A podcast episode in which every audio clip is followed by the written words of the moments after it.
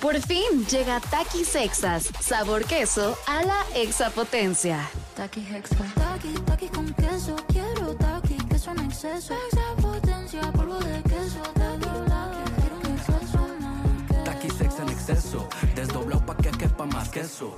Taki Hexa. Queso a la exapotencia. Estás escuchando Jordi en Exa, el podcast. Señores, seguimos aquí en Jordi en Exa y me da muchísimo gusto eh, tener a Gaby Pérez Islas, como ustedes ya lo saben, es una de las tanatólogas más importantes de este país y de muchos otros. Me encanta que esté con nosotros, tiene muchísimas credenciales y todo lo que les puedo decir y una bibliografía muy, muy amplia, muchos, muchos libros y me encanta que esté con nosotros porque tiene nuevo libro y está aquí, mi querida Gaby Pérez Islas. Gaby, ¿cómo estás? Voy muy feliz con este nuevo libro en el que por primera vez hablo de un tipo de muerte donde no hay cadáver, fíjate. ¡Ay, Dios es mío! La muerte del amor. La muerte del amor, qué fuerte, caray. Como, además, yo creo que es la muerte. Las otras muertes, aunque si bien todas las personas en algún momento vamos a morir, no a todos nos toca ver a todos los cercanos.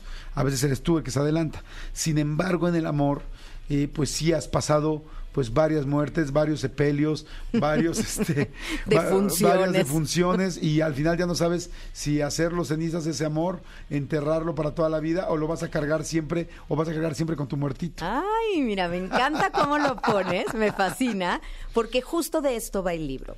El libro comienza, Jordi, con un test para saber en qué momento está tu relación. Si tu relación es un enfermo terminal y necesita estos auxilios, primeros auxilios, o ya se murió.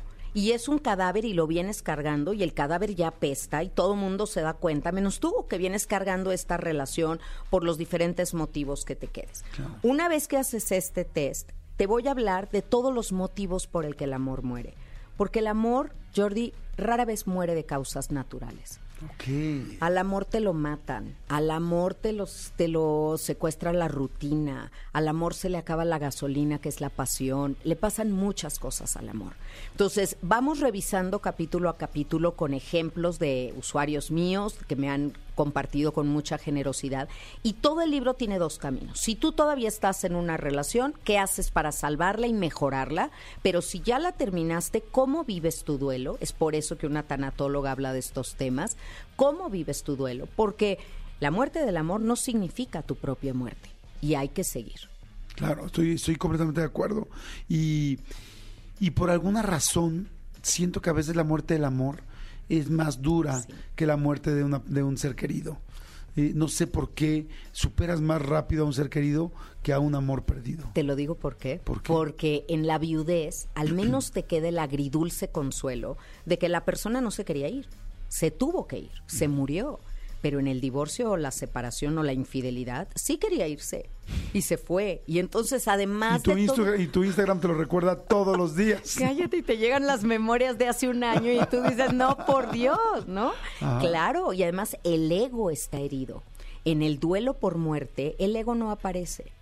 Pero en el duelo por separación, infidelidad, traición, claro que hay un ego lastimado y la etapa del enojo en el duelo es mucho más intensa y te puedes quedar ahí atorado con los puños cerrados, clavándote las uñas a ti mismo. Años, Jordi, años. Híjole, qué fuerte, qué fuerte es eso. ¿Y cómo empezamos a enfrentar eso? O sea, como digo, no todo el mundo ha tenido la mala situación o la complicada situación de tener una muerte, pero creo que la mayoría de los que estamos escuchando hemos tenido una muerte del amor. Y además algunos jóvenes están teniendo un amor horroroso, un amor muy tóxico, un amor de puro pleito, de terminar, de volver, de violencia. Por eso, al final de este libro, incluyo esta herramienta que es el violentómetro del Instituto Politécnico Nacional, para dejarle bien claro a todos lo que es violencia. Porque yo he tenido casos que me dicen, no, en mi casa no hay violencia. O sea, sí me he empujado un par de veces, pero nunca me ha pegado. Y yo, eso es violencia. La manera como te habla, la manera en que te prohíbe que te pongas este, algo de ropa o le des like a alguien en redes sociales, es violencia. Entonces, ¿cómo manejamos el que alguien no me quiera? Porque te voy a decir, Jordi, se vale que te dejen de querer. No se vale que te dejes de querer. ¡Ay, qué interesante, qué buena frase! Ahí está, ahí está el punto. Y necesitamos forzosamente revisar ¿Por qué estoy con esta persona? Si estoy desde una herida, desde una codependencia, o es un verdadero amor. Pero el amar a otro no significa el sacrificio de dejar de amarte a ti mismo. Todos los chavos que me dicen, no, yo no quiero estar en una relación porque no quiero perder mi libertad. ¿Qué les hemos enseñado a las nuevas generaciones que creen que estar en una relación es perder tu libertad? Cuando la buena pareja es la libertad total, pero no hay libertinaje, porque queremos estar juntos, queremos honrar el vínculo, nos elegimos todos los días, pero sin la imposición de yo te encierro en una jaula. Claro. Oye, y este, qué fuerte este asunto, como dices, ¿qué parte del, del amor sí duele y debe de doler? ¿Y qué parte ya es una herida de infancia tuya, un- una baja autoestima, un problema? Porque ahí se mezclan.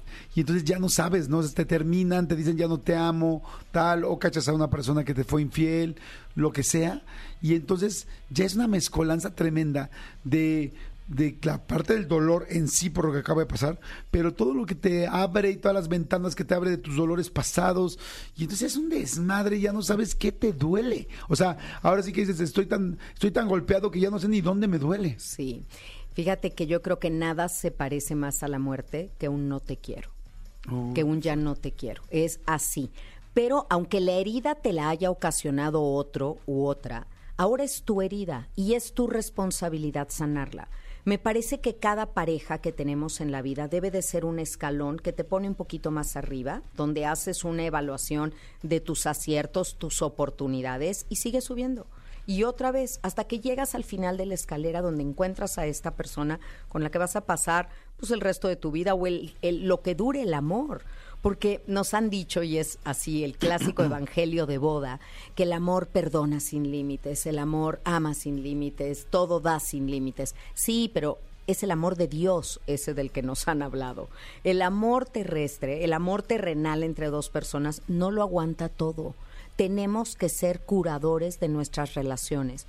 Porque no se trata de lograr lo que lograron nuestras abuelitas. Mijita, yo estuve casada con tu abuelito 50 años. Muy bien, abue, y de esos 50, ¿cuántos fuiste feliz? Pues como dos, mijita. Entonces, no, no se trata de un sacrificio ni de que el matrimonio aguante o dure, sino de disfrutarlo. La pareja es para disfrutar, no para sufrir. ¿Y cuándo sabes qué de lo que te está doliendo es normal? O sea, ¿qué es normal que te duela cuando terminas con alguien? Digamos que a toda la gente que nos está escuchando ahorita los acaban de terminar. ¿Qué, qué sí es normal que te duela? ¿Qué, qué, qué ge- qué dolor genera el que te dejen? Sí. Sin meterme ya en los problemas personales. Es que eso cae sobre una huella que ya a lo mejor tenemos que se llamaba huella de abandono. Me dejó, se quería ir. Depende qué tan lastimado yo ya venía, como tú decías, qué equipaje traigo que he venido cargando eso. Pero ahí inmediatamente tienes que tomar esta postura. Alguien me dejó de querer o no quiere estar conmigo. No significa que no soy querible. Ahí, ahí es donde me quiero detener. O sea, esto es importante. Muy. O sea, es como cualquier persona te puede dejar de querer, porque tú has dejado de querer también a mucha gente. Y eso no está escrito, ni es porque lo hagas bien o mal. O sea, cuando alguien te deja de querer, no habla de ti. Exactamente. Me gusta cómo lo traduces. Muy bien. Porque imagínate que yo soy una flor. Y la flor, pues ¿cuál es su función? Perfumar, embellecer. Pero si esa flor se cae al suelo y alguien la pisa, ¿deja de ser flor? ¿Se convierte en un chicle por estar abajo de la suela de alguien? No, es flor. Y tú sigues siendo quien eres, a pesar de que el otro te haya tratado como lo que no eres. Y eso lo tienes que tener muy claro.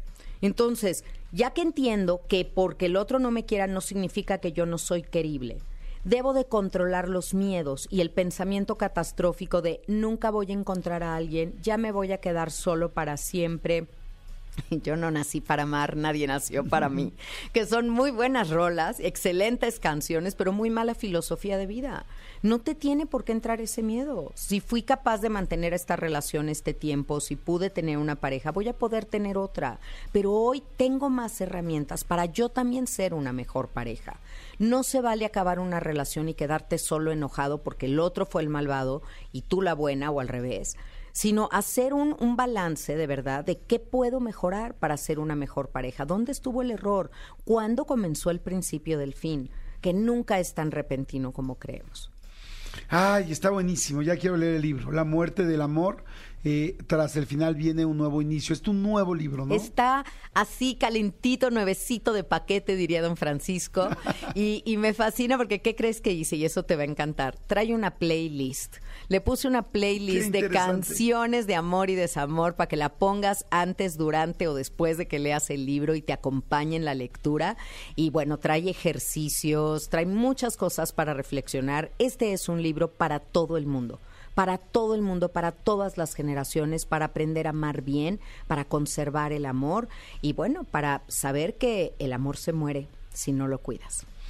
Pues está fantástico. El libro ya está en todos lados. La muerte del amor de Gaby Pérez Islas es de Editorial Diana. Está en todas las librerías, en Amazon, en bueno, en las digitales también para la gente que aquí nos escuchan de muchos países, de muchas ciudades. Entonces no en todos lados tienen la oportunidad de tener una librería cerca, pero sí todos tienen una computadora cerca y con internet y Amazon. Ahí está. Ya está. Bueno, Amazon, este Mercado Libre, hay pues muchas. iBook, Kindle, este audiolibro, está en todos los formatos y los invito a que me sigan y me den sus comentarios en arroba Gaby Tanatóloga y que sigan escuchando el podcast que hemos recomendado de Después de la Pérdida. Después de la pérdida y esto es en ¿dónde está? En YouTube. En YouTube, en, ah, en. Spotify, en todas las plataformas de podcast, Después de la Pérdida. Ok, porque- entonces el podcast busquen después de la pérdida y el libro La muerte del amor. Correcto. ¿no? Gracias, Gaby, muchas gracias. Gracias a ti. Escúchanos en vivo de lunes a viernes a las 10 de la mañana en Exa FM 104.9.